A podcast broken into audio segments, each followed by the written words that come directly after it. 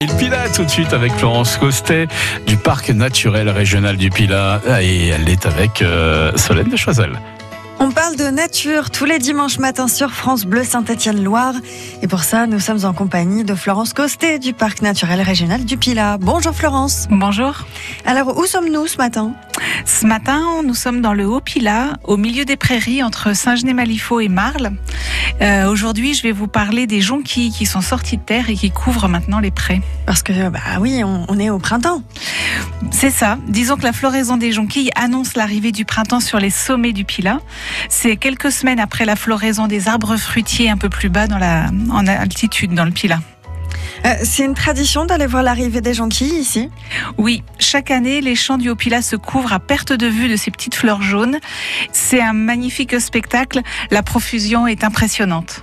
Euh, S'il y en a beaucoup, est-ce qu'on peut cueillir des bouquets sans trop de problèmes? Euh, c'est pas parce qu'il y en a beaucoup qu'on peut les cueillir sans que ça pose euh, vraiment des questions. Bien souvent, les plantes rares se trouvent en très grand nombre dans un lieu précis, là où les conditions sont réunies pour qu'elles se plaisent bien. Et sorties de ce lieu, elles ont complètement disparu. Donc il faut se méfier de cet argument de quantité. Alors, est-ce qu'on peut dire que les jonquilles sont des plantes rares? Non, les jonquilles ne font pas partie des, des plantes rares.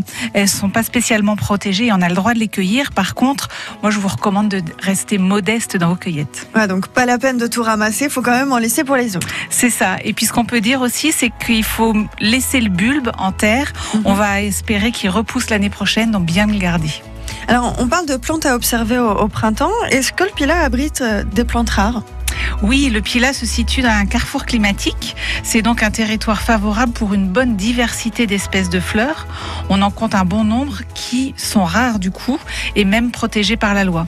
On peut dire par exemple pour certaines orchidées comme l'orchis punaise ou l'orchis à fleurs lâches. Comment est-ce qu'on fait pour les reconnaître? Eh bien, on peut apprendre la botanique. C'est un sujet qui peut être passionnant. Et surtout, ce qu'on peut se dire, c'est que si on ne connaît pas la plante, on ne l'accueille pas. Mm. Pour ceux qui veulent en savoir plus, le parc il peut proposer des sorties dans le cadre des rendez-vous de mon parc, justement pour apprendre la botanique. Et alors, est-ce que vous avez un rendez-vous précis? À nous donner aujourd'hui Eh bien, samedi 4 mai, à Burding, il y aura une sortie qui s'intitule Drôle de plantes et où là, vous pourrez en savoir plus. Très bien, c'est noté. Et donc, on, on retrouve hein, toutes les informations sur le site internet euh, parc-naturel-pila.fr. Merci beaucoup, Florence Costet, d'avoir été avec nous, euh, de nous avoir parlé de ces euh, jolies jonquilles. Dimanche prochain, on parlera d'une fête. Oui, à Condrieu.